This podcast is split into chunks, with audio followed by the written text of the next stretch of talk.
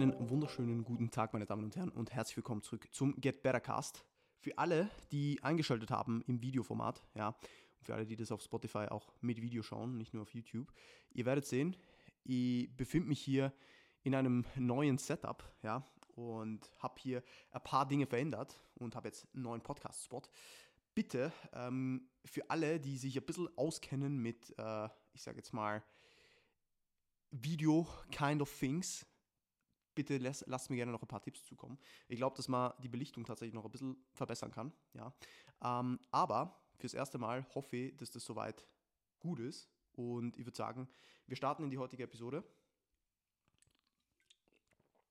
Schleichwerbung für Monster. Ich muss kurz dazu sagen, ich bin leicht angeschlagen. Deswegen ähm, bitte verzeiht es mir, falls ich hier und da mal einen Huster habe oder mal niesen muss. Ich hoffe, es hält sich in Grenzen heute.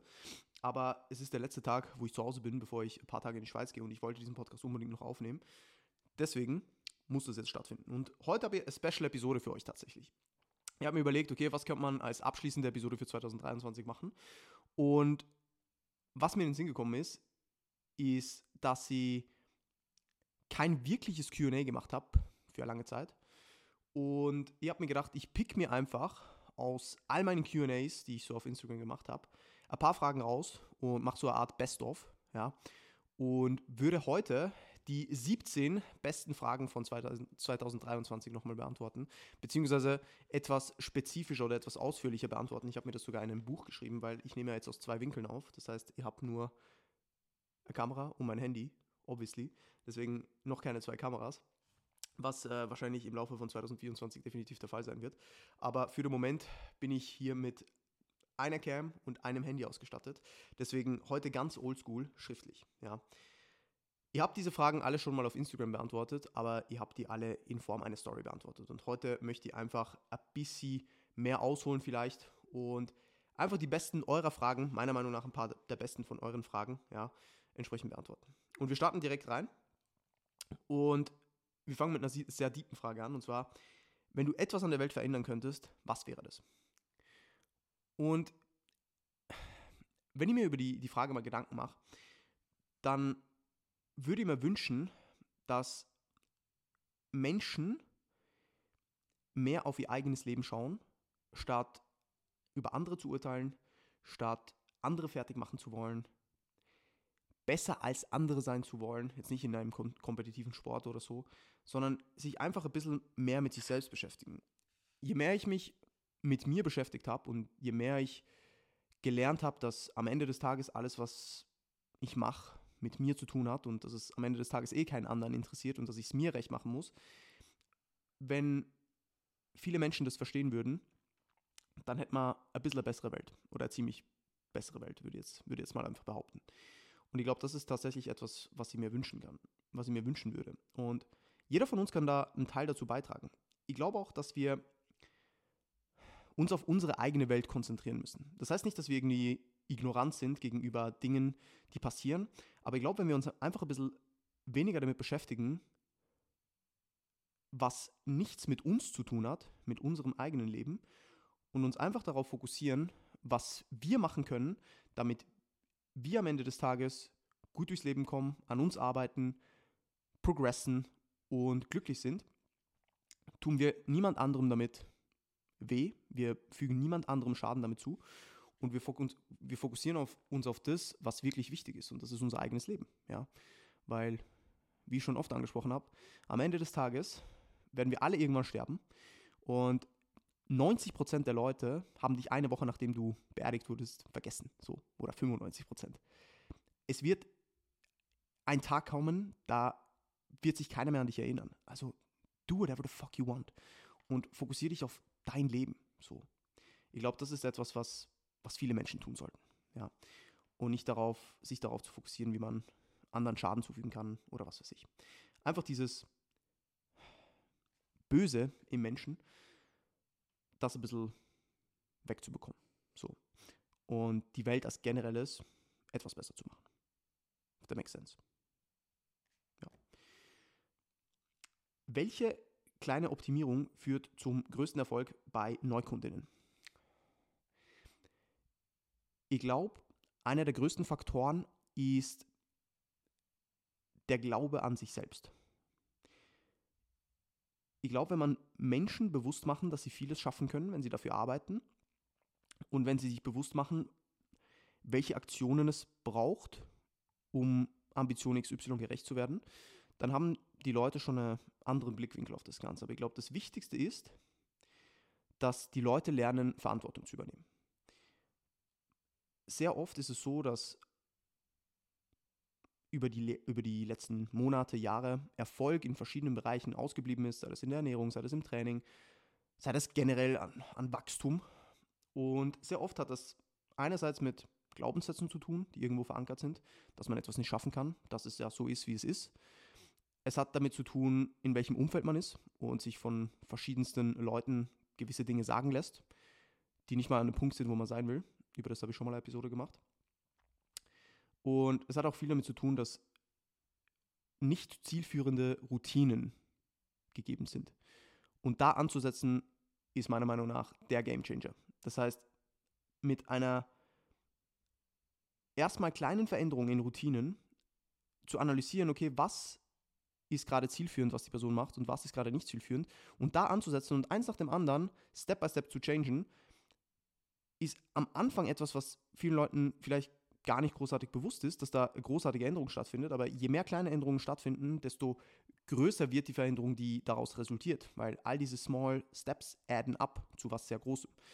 Das heißt, die beste Optimierung, die man machen kann, ist, alte Glaubenssätze zu verbannen, den Leuten bewusst zu machen, dass sie an sich glauben müssen und an jetzigen Gewohnheiten anzusetzen und die bestmöglich durch, durch zielführende zu ersetzen. Und dann sind wir, sind wir eigentlich schon sehr, sehr, sehr, sehr gut bedient. Also das ganz kurz zu der Frage.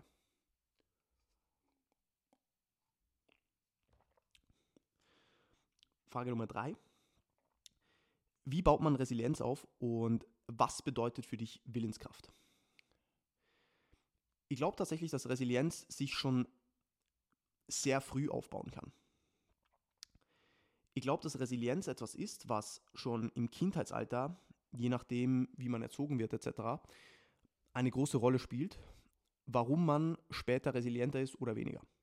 Was meine ich damit? Ich meine damit, dass wenn ich zum Beispiel eine Mutter oder einen Vater habe, die mir nach jedem Mal, wo ich faile, nach jedem Mal, wo ich etwas nicht so gemacht habe, wie ich es mir vielleicht vorgestellt hätte, jemand sagt, hey, ich bin trotzdem stolz auf dich und das nächste Mal klappt es. Ich glaube, dass das schon einen riesen Einfluss darauf hat, nicht, sich, sich selbst nicht aufzugeben. Jemanden in the corner zu haben, der einem Confidence gibt, auch in den Momenten, wo man selbst nicht confident ist. Und da fängt das Ganze schon auf. Aber ich glaube, sonst ist Resilienz etwas, was resultiert durch sehr viele Erlebnisse, wo man Scheiße fressen muss, aber trotzdem immer wieder aufsteht. Jemand, der noch nie auf die Fresse geflogen ist, der hat keinen Grund, resilient zu sein. Jemand, der sehr oft auf die Fresse geflogen ist und immer wieder aufgestanden ist, der ist definitiv resilienter und weiß, dass egal wie viel Scheiß auf einen zukommt, solange man immer wieder aufsteht, dass es vorwärts gehen kann. So. Das heißt, Resilienz ist etwas, was irgendwo im Kindheitsalter anfängt, was aber mit stetig erlebtem und stetigen Failures, aus denen man entsprechend Stärke hervorkommt, aufgebaut wird. Und Willenskraft bedeutet am Ende des Tages für mich etwas zu tun, obwohl sehr vieles sich vielleicht gerade dagegen sträubt. Das heißt, wenn ich etwas wirklich will, dann mache ich, was nötig ist, egal wie ich mich dabei gerade fühle. Egal wie anstrengend es ist. Egal wie viel ich dafür investieren muss. Willenskraft bedeutet für mich, Dinge zu tun, obwohl ich mich nicht gerade danach fühle. Entsprechend auch Disziplin. Konstant am Ball zu bleiben, um etwas nachzugehen, um besser zu werden, ohne sich von Rückschlägen geschlagen zu geben. So würde ich das beschreiben. Ist es schwerer, Frauen oder Männer zu coachen? Super spannende Frage. Ich würde sagen, mittlerweile habe ich circa 50-50. Und ich würde auch sagen, dass ich bisher vielleicht einen Ticken mehr Männer betreut habe als Frauen, aber ziemlich ausgeglichen von den über 100, 120 Leuten, die ich bisher betreut habe. Ich tendiere dazu, und das ist rein erfahrungsspezifisch, das heißt nicht, dass es per se schwieriger oder härter ist, Frauen oder Männer zu coachen. Aus meiner Erfahrung aber ist es so, dass Frauen öfter etwas mehr Mental Support brauchen und etwas mehr an diesem Glauben an sich selbst, was ich vorher angesprochen habe, etc. gearbeitet werden muss als bei Männern. Männern machen, Männer machen solche Dinge sehr oft mit sich selbst aus. Und ich weiß es ja sehr, sehr gut, darüber habe ich auch schon in der Therapie oft geredet. Ich bin auch jemand, ich will sehr viel mit mir selbst ausmachen. Ich will mir in sehr vielen Szenarien keine Hilfe holen, aus welchem Grund auch immer. Und das ist etwas, was mir über die Jahre schon aufgefallen ist, wenn ich mir Coaching-Beziehungen anschaue. Ich habe sehr oft auch mit Männern über mentale Geschichten geredet, aber die Frequenz ist bei Frauen tendenziell definitiv höher. Es gibt mehr Männer, wo eine weniger tiefe Coaching-Beziehung besteht als Frauen. Das ist so das, was ich sagen würde. Das hat aber am Ende des Tages nichts damit zu tun, wer schwerer oder leichter zu coachen ist. Es ist einfach anders. Wie ihr wisst, ist mir diese mentale Komponente eh extrem wichtig. Das heißt, ihr habt extrem viel Freude daran, gerade primär auch bei Frauen beispielsweise, da anzusetzen und den Leuten bewusst zu machen, welches Potenzial sie eigentlich haben. Nicht, dass das bei Männern nicht auch der Fall wäre, aber es ist einfach bei Frauen tendenziell ein Ticken mehr. Aber ich würde jetzt nicht sagen, dass es schwerer ist, Frauen oder Männer zu coachen. Ich würde sagen, es ist bei jedem Individuum eine eigene Challenge, wie die Person bestmöglich betreut wird, dass sie die bestmöglichen Resultate erzielt in ihrem Szenario. Und deswegen würde, das, würde die Frage auch, kann ich die Frage nicht so wirklich beantworten, weil am Ende des Tages gibt es in jeder Coaching-Beziehung gewisse Challenges und gewisse Fragen, die sich stellen, für die man Antworten finden muss. Und das ist ja auch das Schöne dabei. Ja, es ist ja, es ist geil, wenn etwas einwandfrei funktioniert und wenn es einfach mal läuft. Aber es ist auch cool, wenn gewisse Challenges, Challenges auf uns zukommen und wir dann Lösungen finden. Weil dieses Gefühl, Lösungen zu finden, ist so rewarding. Und dann zu sehen, wie die Person mit dieser Lösung entsprechend vorwärts kommt, ist so rewarding. Deswegen ist das wahrscheinlich meine Antwort zu dieser Frage. Was macht einen guten Coach aus?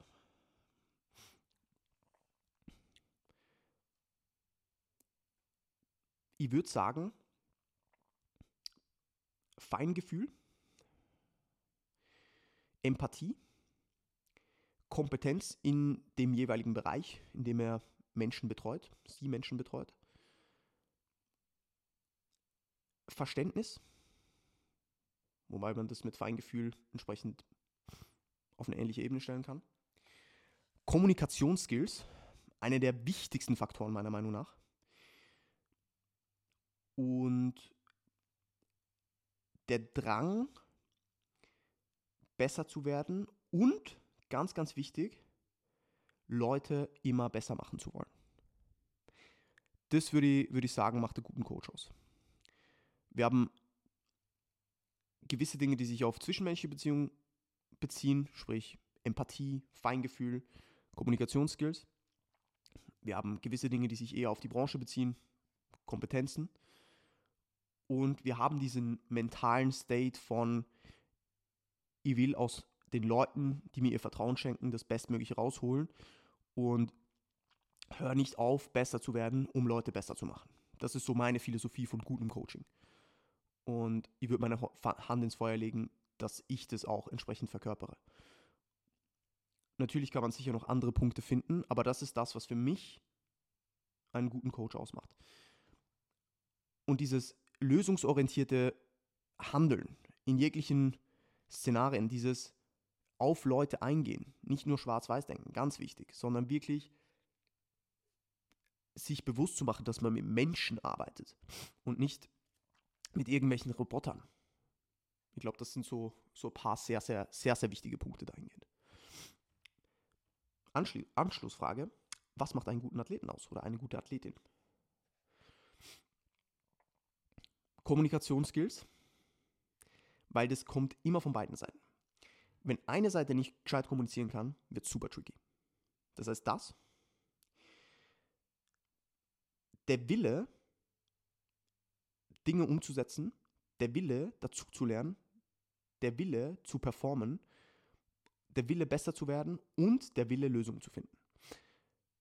Eine der größten Limitationen, die ich bei Athleten und Athletinnen immer wieder sehe, ist, dass sie sich selbst im Weg stehen, weil sie Angst haben, davor Dinge auszuprobieren oder Dingen nachzugehen, die vielleicht neu für sie sind. Und am Ende des Tages ist einer der wichtigsten Punkte, und das ist natürlich auch bei einem guten Coach so, das äh, ist das, was ich eigentlich als letztes gesagt habe, diese Verbissenheit, ist auch bei einem Athleten so. Diese Work Ethic, ja, dieses ich will mehr, ich will besser werden, ich will Gas geben, so. Das ist das, was am Ende des Tages einen guten Athleten ausmacht. Genetik ist etwas, das kannst du nicht verändern. Umstände sind je nachdem etwas, das kannst du nicht verändern. Was du aber immer beeinflussen kannst, ist, wie du mit diesen Umständen umgehst, wie du mit deiner, was du aus deiner Genetik machst und wie du arbeitest. Und die Leute, die gut kommunizieren, die Dinge umsetzen, die Freude am Prozess haben und nicht nur das Endgoal sehen und sich jeden Tag den Arsch aufreißen, das sind die Leute, die am meisten, am, am meisten und die besten Resultate erzielen. Ja, ich glaube, so, so kann ich die Frage beantwortet lassen. Das ist eine spannende Frage. Welche Fähigkeiten besitzt du, die andere faszinierend finden könnten? Und ich habe da letztens mit meiner Therapeutin gerade drüber geredet. Und etwas, was sie gesagt hat, ist, und ich sehe das tatsächlich auch so, ich sei sehr energetisierend.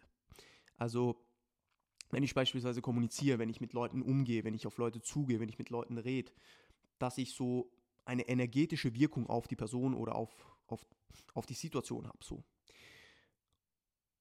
Und ich würde sagen, das ist wirklich eine, eine meiner, meiner Fähigkeiten, die, die andere sehr gut finden könnten, die ich selbst auch an mir eigentlich ganz gut finde.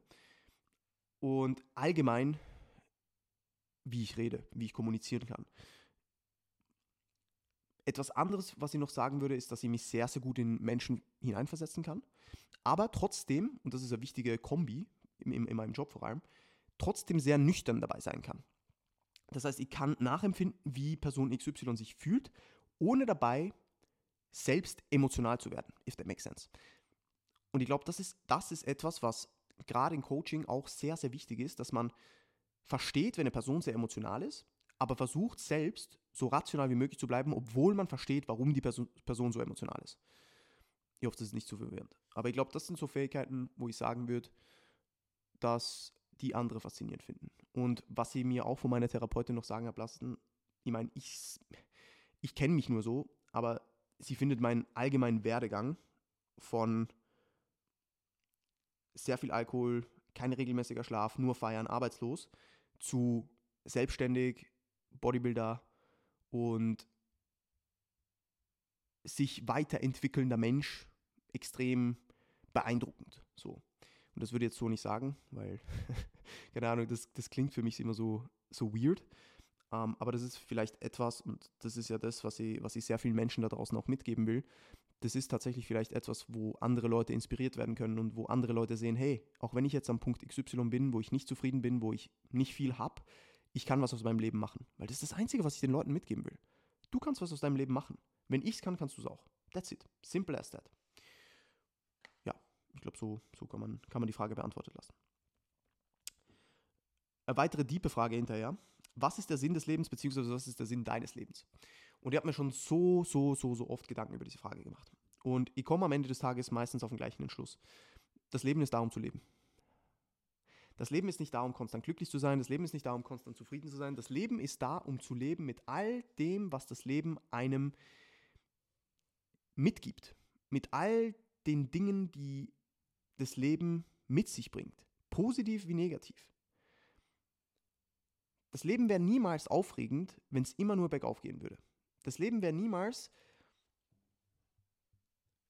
das Leben wäre niemals lebenswert, wenn man keine Challenges hätte. Wenn uns alles in den Arsch geschoben wollen würde, wenn uns alles in den Arsch geschoben würde, warum wäre denn das Leben lebenswert so? Es macht doch keinen Spaß, wenn du alles hast und dafür nichts machen musstest. Es ist so viel mehr rewarding, im Leben mit dem Flow zu gehen, Scheiße zu fressen und danach besser da rauszukommen und auf sich selbst stolz zu sein, weil man weiß, ich habe mir den Arsch aufgerissen und ich habe Scheiße gefressen, aber jetzt bin ich an einem Punkt, der mich weitergebracht hat. Das sind die Dinge, die am Ende des Tages das Leben lebenswert machen.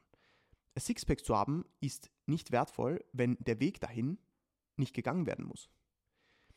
All diese Dinge, die, ich sage jetzt mal, ein hohes Prestige mit sich tragen oder wo man einen hohen Wert drin sieht, sind Dinge, die schwer zu erreichen sind. Und deswegen ist es meiner Meinung nach der Sinn des Lebens, einfach nur zu leben. Für sich, das aus seinem Leben zu machen, das man aus seinem Leben machen will. Und die Zeit, die man hier hat, die sehr, sehr, sehr, sehr kurz ist, wenn man so denkt. Und man einen so Mini-Prozentanteil ausmacht von all diesen Menschen, die hier sind. Diese Zeit so zu nutzen, dass man sein Leben enjoyt und bestenfalls einen positiven Impact auf die Welt hat. Sei er noch so klein. Das ist so mein Sinn des Lebens. Zu leben und dabei meinen Zielen und Träumen nachzugehen, während ich die Welt vielleicht ein kleines Stückchen besser mache. That's it. Spannende Frage. Denkst du, dass jeder wie beispielsweise JP trainieren kann, beziehungsweise so hart trainieren kann wie beispielsweise er? Und ich habe da letztens eine sehr, sehr gute Quote dazu gelesen. Ich weiß den genauen Wortlaut nicht mehr. Aber es geht auf jeden Fall darum, dass Intensity, generell im Leben, jetzt nicht nur aufs Training bezogen, etwas ist, was nicht jedem gegeben ist. Und dass ein gewisses Maß von dieser Intensity, die man in sich trägt, gegeben ist. Und ich glaube, da ist was dran. Ich bin überzeugt davon, dass jeder so eine Art von Training erlernen kann. Ich bin, ich bin aber auch überzeugt davon, dass es nicht alle tun werden. Das ist wie mit, das ist wie mit, jeder kann am Ende des Tages erfolgreich sein. Jeder kann sich eine Selbstständigkeit aufbauen. Nichtsdestotrotz werden es sehr wenige Menschen nur tun. Weil die Angst davor zu groß ist, weil der Pain, den man dafür eingehen muss, zu groß ist, der Diskomfort zu groß ist. Und genauso ist es auch bei diesem harten Training. Diesen State of Mind zu entwickeln und so brutal und konzentriert in seine Sätze zu gehen, das erfordert so viel mentale Arbeit und so viel mentale Resilienz, die man aufbauen muss. Das entsteht über Jahre, aber es entsteht nicht bei allen. Deswegen, ich bin überzeugt davon, dass es eigentlich jeder schaffen könnte, dass es aber viele nicht schaffen werden, weil sie nicht das Zeug dazu haben oder ihr Warum oder ihr Antrieb nicht groß genug ist, das zu erlernen. So würde ich das beantworten. Ja. Wie geht man damit um, wenn man im Gym belächelt wird für das, was man tut? Und ich glaube, über das habe ich schon eine eigene Podcast-Episode aufgenommen. Scheiß absolut drauf, was andere denken. Es interessiert niemanden. Die Leute, die über dich reden, die werden immer reden. Und wenn jemand dich dumm anschaut im Gym, weil du jetzt da dein Stativ aufstellst oder mitfilmst oder einen Vlog aufnimmst oder whatever, dann schauen die kurz blöd und nach 20 Minuten haben sie dich wieder vergessen. Es ist literally komplett egal. Alles, was du machen musst, ist auf dich zu schauen. Und wenn du einen Benefit darin siehst, in deiner Entwicklung, in deinem Leben, was für dich wichtig ist und was dich vielleicht glücklicher macht und funktioniert und dein Leben bereichert, dann mach es. Und wenn das heißt, dass du deine Kamera im Gym aufstellst, wenn das heißt, dass du einen Vlog da aufnimmst, wenn das heißt, dass du im Minirock im Gym rumtanzt, do it. Keiner hat dir vorzuschreiben, was du tust, egal wie dumm die Leute schauen, egal wie sehr sie dich belächeln, es ist literally egal. Du musst alles für dich machen und für niemand anderen. Weil die anderen Menschen sind literally egal. Jeder da draußen hat genug eigene Probleme und die Leute werden sich am Ende des Tages nicht für dich interessieren. Deswegen, do whatever the fuck you want. Simple as that. Literally. Ich unterbreche diese Episode, um dich ganz kurz auf unseren Online-Coaching-Service aufmerksam zu machen. Das Team Get Better verhilft schon Dutzenden Menschen dazu, ihr volles Potenzial zu entfalten. Sei das physisch, aber auch psychisch. Die Menschen unterschätzen oft ihr Potenzial und wissen nicht, was sie wirklich können, wenn sie anfangen an sich zu glauben, die richtigen Handlungen vornehmen und mit uns gemeinsam eine Struktur aufbauen, die nur zu etwas führen kann. Und das ist Fortschritt. Wenn auch du es satt hast, auf der Stelle zu treten und endlich den Progress machen willst, den du dir verdienst, dann melde dich jetzt bei uns. Folge dem Link in den Show Notes oder schreib uns unter @teamgetbetter eine DM auf Instagram. Vielen Dank und weiterhin viel Spaß bei der Episode. Der die Klientin setzt einfach nicht um. Wann ziehst du einen Schlussstrich? Ich glaube, es ist erstmal wichtig zu erkennen, warum die Person nicht umsetzt. Ist es aufgrund fehlendem Verständnis? Ist es aufgrund fehlendes Wissens, dass die Person einfach nicht anders kann? Muss man da ansetzen und kann man der Person dann entsprechend besser weiterhelfen? Oder ist es tatsächlich aufgrund, weil die Person nicht will? Weil, und das habe ich schon oft gesehen in Coaching-Beziehungen, wenn die Person nicht will, dann kann man ihr nicht helfen. Wenn die Person nicht wirklich was ändern will, dann kann man ihr nicht helfen. Egal wie gut du als Coach bist, egal was du alles investierst, wenn die Person es von sich selbst aus nicht will, wird sich nichts ändern. If you don't change, nothing changes. 100 Und das muss man der Person bewusst machen. Das heißt, wenn man merkt, man hat schon viele Dinge ausprobiert und man, und man muss da natürlich auch geduldig sein ja, und, und, und, und bereit sein, Kompromisse einzugehen und verschiedene Vorgehensweisen zu probieren. Aber wenn man merkt, es scheitert immer wieder, da muss man sich bewusst machen, woran scheitert es. Und wenn man merkt, dass das eher mit Nachlässigkeit zu tun hat, dass das eher mit Schlampigkeit zu tun hat, dass das eher mit fehlendem Willen zu tun hat, dann muss man das der Person auch kommunizieren und sagen, hey, wenn du nicht performst, wird sich nicht, nichts ändern. Und entweder du willst es und gibst Gas und wir finden Lösungen, die, die für dich funktionieren, aber du musst es wollen. Und es wird Lösungen geben. Es wird immer Lösungen geben. Aber die Menschen müssen sich bewusst sein, dass sie für eine Veränderung auch eine Priorität darauf setzen müssen. Die Leute können nicht erwarten, dass sie mit einer beschissenen Work Ethic irgendwo hinkommen, wofür es eine fantastische Work Ethic benötigt. Das wird nicht funktionieren. Yes. Ähm, was machst du in akuten Stresssituationen, um runterzukommen? Was mache ich in akuten Stresssituationen, um runterzukommen? Was mir manchmal hilft, ist einfach kurze Runde nach draußen zu gehen, tatsächlich, ohne Handy, ohne Distraction manchmal hilft es mir auch, einfach mich kurz aus der Situation zu ziehen und sie zu analysieren. Also wenn ich mich in was reinsteige beispielsweise, dass ich dann einfach kurz rausholen und sage, Sandro, hey, alles ist gut, seh dich mal kurz aus einem anderen Blickwinkel. Was passiert hier gerade wirklich? So, diese Vogelperspektive oder diese Drittpersonperspektive kann sehr helfen in diesen Momenten. Mm, und ich glaube, das war's schon. Ich glaube, das war's schon. Also in akuten Stresssituationen würde ich sagen, entweder, wenn ich merke, ich kann gerade nicht weiter performen, dann nehme ich mich kurz aus der Situation raus und gehe kurz draußen spazieren oder whatever, setze mich dann wieder ran. Ähm, aber meistens ist es tatsächlich so, dass wenn ich merke, ich stresse mich, dann nehme ich mich kurz wieder zurück, sage, hey, alles ist gut und fange an, weiter mit meinen To-Dos zu arbeiten. Das heißt, wenn ich zum Beispiel gestresst bin, weil ich so viele To-Dos habe, dann fange ich mir relativ schnell wieder ein und sage, hey, auch wenn du jetzt noch 15 To-Dos hast, du kannst nur eins nach dem anderen machen fang mit To-Do 1 an. Wenn du das erledigt hast, mach To-Do 2 und so weiter. Und das hilft eigentlich sehr. Und ich glaube tatsächlich, dass ich über die Jahre viel besser darin geworden bin, sehr resilient zu werden in diesen Situationen. Also selbst wenn ich extrem viele To-Dos habe, selbst wenn ich weiß, es ist noch extrem viel zu tun, ich lasse mich tatsächlich sehr oft gar nicht so stressen. Ich habe ein paar Triggerpunkte, die mich immer wieder beschäftigen, die wir auch in der Therapie immer wieder angehen und darüber reden, um da noch ein bisschen rauszufinden, woher die kommen. Aber in den meisten Fällen ist es tatsächlich so, dass ich, dass ich sagen würde, dass ich mittlerweile sehr resilient bin oder sehr resistent bin gegenüber einer Vielzahl von Stressoren, lustigerweise. Denkst du, dass Erfolg von den eigenen Ansprüchen abhängt? Erfolg hat literally eigentlich nur mit deinen eigenen Ansprüchen zu tun. Weil du, Erfol du definierst Erfolg. Wenn Erfolg für dich ist, eine kleine Holzhütte zu bauen und darin zu leben, ohne funktionierende Elektronik, dann bist du erfolgreich, wenn du das gemacht hast. Wenn Erfolg für dich ist, dass du irgendwann Millionär bist und du dahin kommst, bist du erfolgreich. Das heißt, du definierst für dich, was heißt Erfolg für dich. Ja? Heißt Erfolg für dich, zwei Meals am Tag getrackt zu haben oder heißt Erfolg für dich, sieben Tage jedes Meal getrackt zu haben? Plakative, dumme Beispiele am Ende des Tages setzt du für dich fest, was erfolgreich heißt oder nicht. Und ich glaube, das Wichtige ist, dass man sich bewusst ist, dass verschiedene Ansprüche verschiedene Aktionen benötigen. Das heißt, wenn du sehr, sehr hohe Ambitionen hast, sehr, sehr hohe Ansprüche an dich selbst, dann müssen auch die Aktionen dementsprechend ausgerichtet werden.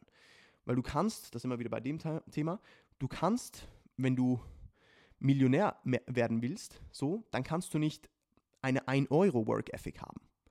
Das heißt, du entscheidest, was Erfolg für dich bedeutet, du entscheidest, welche deine Ansprüche sind und du entscheidest, wie du diesen Ansprüchen gerecht wirst. Das heißt, Erfolg ist immer ein subjektiver Marker, der für dich bestimmt ist. Weil wenn ich 15 verschiedene Personen frage, was für sie Erfolg ist, dann werde ich, werde ich wahrscheinlich 15 verschiedene Antworten bekommen. Weil jeder definiert Erfolg für sich anders. Ja? Erfolg in verschiedenen Bereichen auch. Weil Erfolg ist ja nicht nur auf einen Bereich zu, zu beziehen. So. Es kann ja Erfolg in, in sportlicher Karriere sein, Erfolg in, in zwischenmenschlichen Beziehungen, Erfolg im Business, ähm, Erfolg in, in der Familie, Erfolg in was auch immer. Das heißt, du wirst immer verschiedene Branchen haben von Erfolg und du wirst die entsprechend anders definieren. Es kann auch gut sein, dass du zum Beispiel sehr geringe Ansprüche hast in einer Branche oder in einem, bei einem Faktor und sehr hohe Ansprüche bei, bei einem anderen. Ja? Das heißt, wir nehmen hin, was ist für dich Erfolg in terms of, wie du dich kleidest und wie du, wie du dich präsentierst, wie du rumläufst. Kann sein, dass du einfach in Olli-Hose rumläufst und sagst, hey, das ist für mich schon absolut fein und das ist für mich Erfolg. So. Und dass du aber in einem anderen Aspekt, beispielsweise auf Sport bezogen, extrem hohe Ansprüche an dich selbst hast. Das heißt, Ansprüche und Erfolg sind immer Dinge, die du selbst misst und die du selbst entsprechend vorgibst. Und deswegen ist Erfolg immer maßgeblich davon abhängig, wie du Erfolg für dich siehst und wie du Erfolg in verschiedenen Bereichen für dich siehst. That's it. Du kannst von außen betrachtet noch so erf erfolgreich sein für Person XY, du selbst fühlst dich über vielleicht überhaupt nicht erfolgreich. Es kann sein, dass jemand mich anschaut und sagt, boah, du bist übelst erfolgreich als Coach oder hast ein tolles Social Media Following und ich denke mir, ich bin noch lange nicht an dem Punkt, wo ich sein will, ergo bin ich vielleicht auch nicht erfolgreich. Für mich, für meine Ansprüche. Und deswegen ist es immer selbst definiert. Yes. Brauchen wir einen Schluck Monster. Warst du schon immer so selbstbewusst? Na, definitiv nicht. Definitiv nicht. Und ich bin auch nicht immer und in jedem Bereich selbstbewusst. Beziehungsweise vertraue mir auch, nicht in jedem Bereich gleich stark. Und ich glaube, das ist etwas, was wir uns Bewusstsein bewusst machen müssen. Was bedeutet Selbstbewusstsein? Ja, jetzt mal ab, abgegrenzt von Selbstvertrauen. Was bedeutet Selbstbewusstsein? Man ist sich bewusst über sich selbst. Das heißt, man reflektiert, man ist sich seiner Aktionen bewusst, man ist sich seiner Denkweisen bewusst ja? Und je besser man darin ist, das zu ordnen und das, das zu verstehen und entsprechend auch danach zu handeln, desto selbstbewusster ist man. Ja? Ich glaube, dass Selbstbewusstsein etwas ist, was sich über Jahre bei mir, auch bei allen anderen Menschen, die, die an ihrem Selbstbewusstsein arbeiten, über Jahre ein Projekt ist, dass man das auch nie aufhört so. Ja? Also man arbeitet konstant daran, das Bewusstsein für sich selbst zu verbessern. Man arbeitet konstant daran, reflektierter durchs Leben zu gehen. Man, man, man, man arbeitet konstant daran, Verhaltensmuster zu analysieren. So. Und das ist am, am Ende des Tages Lebenserfahrung und, und die Beschäftigung mit sich selbst und seinem eigenen, seinem eigenen Geist. Das ist das, was am Ende des Tages zählt. So. Und natürlich und deswegen finde ich es immer ein bisschen schwierig von selbstbewusst und Selbstvertrauen, weil die meisten, die sagen, du bist so selbstbewusst, äh, meinen eigentlich, du vertraust dir selbst sehr stark, beziehungsweise du bist sehr confident so im Sinne von, du hast keine Angst davor oder du, du, du, du stehst zu dem, was du sagst, du, du, du bist sehr bestimmt so. Ähm, und das hat viel damit zu tun, dass man sich selbst immer wieder beweist, dass man kann. Das heißt, Selbstvertrauen entsteht durch Aktionen, die einem beweist, dass man kann. So. Und das Beste, was du tun kannst, und das habe ich schon oft im Podcast gesagt, ist, mach in kleinsten Schritten und halte die Versprechen an dich selbst. Und je besser du diese Versprechen an dich selbst einhaltest, desto, selbst, desto mehr vertraust du dir selbst zu. Weil du beweist dir immer wieder, dass du kannst. Du bist dein bester Freund, dem du die Versprechen erfüllst. Weil wenn du deinem besten Freund lange keine Versprechen erfüllst, dann wird er dir nicht mehr vertrauen. Und genau so ist es auch beim Selbstvertrauen. Und das ist ganz, ganz, ganz, ganz, ganz wichtig. Yes. Gut, äh, wir kommen zu den letzten drei Fragen. Top 3 Struggles von Kunden und Kundinnen. Überanalyse. Fehlenden Glauben an sich selbst. Und fehlende Geduld. Ja, ich glaube, ich glaub, das war's.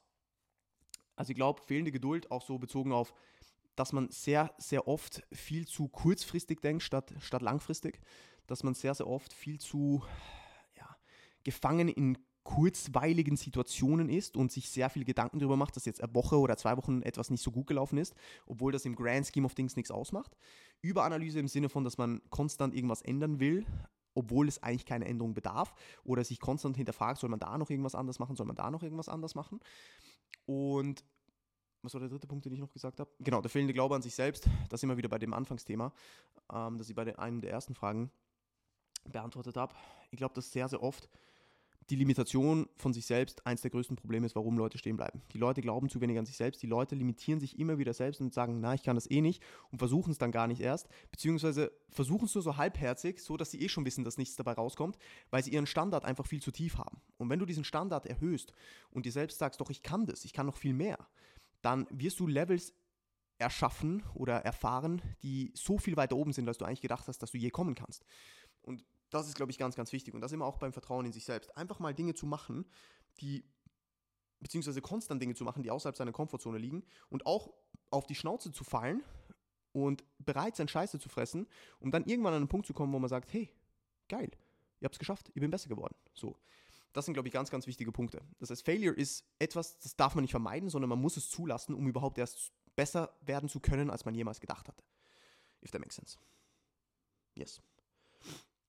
Redest du mit all deinen Kunden und Kundinnen gleich oder kommunizierst du je nach Person anders?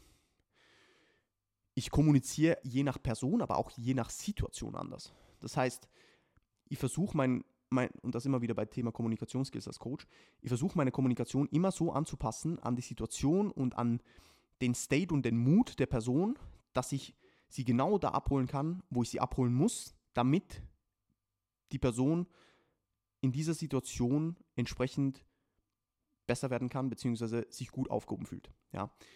Und das ist je nach Situation und je nach Person komplett unterschiedlich. Das heißt, Person X mit Problem X und Person Y mit gleichem Problem X können komplett anders angegangen werden. Ja? Einer Person muss ich vielleicht sagen, hey, reiß dich zusammen, ja, wir müssen das jetzt so und so machen, also let's go. Und der anderen Person muss ich in der gleichen Situation vielleicht sagen, hey, alles ist gut, komm ein bisschen runter, nimm dir ein bisschen Zeit. So. Es kommt extrem darauf an, wen ich vor mir habe, in welche Situation ich die Person vor mir habe und wie die Person gerade mental aufgestellt ist.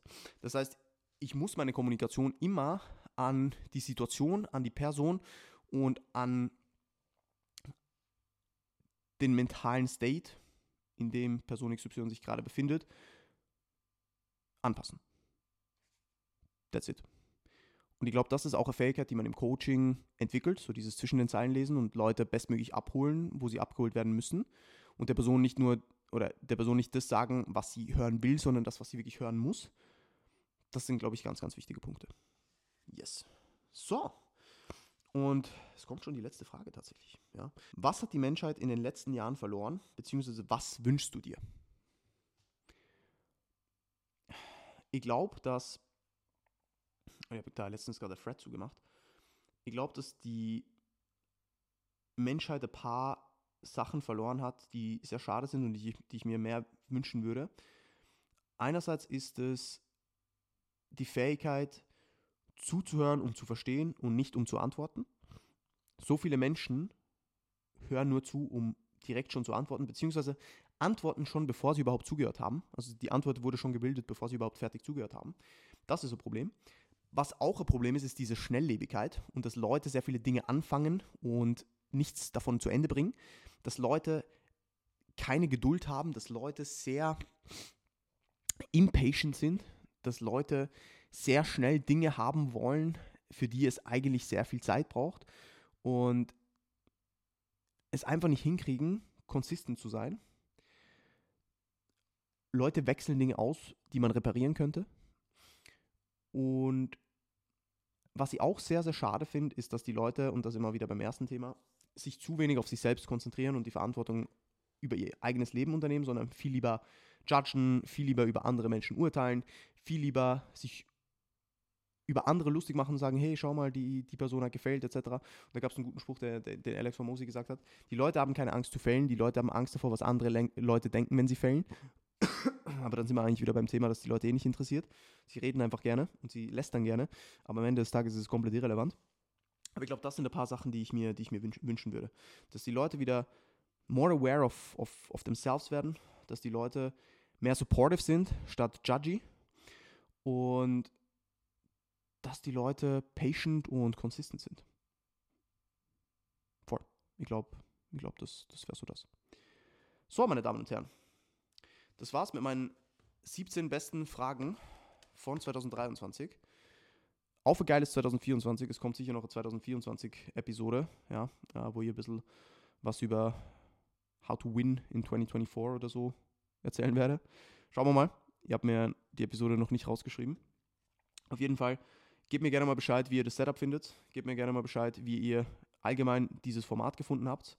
Und ja, wenn euch das Ganze gefallen hat, würde ich mich extrem freuen, wenn ihr einen Daumen nach oben da lässt, falls ihr das auf YouTube schaut. Ansonsten auf Spotify ein gutes Rating da lasst und mir folgt. Das würde mich immer sehr freuen. Und natürlich jeden Share auf Instagram weiß ich sehr zu schätzen. Also danke euch vielmals.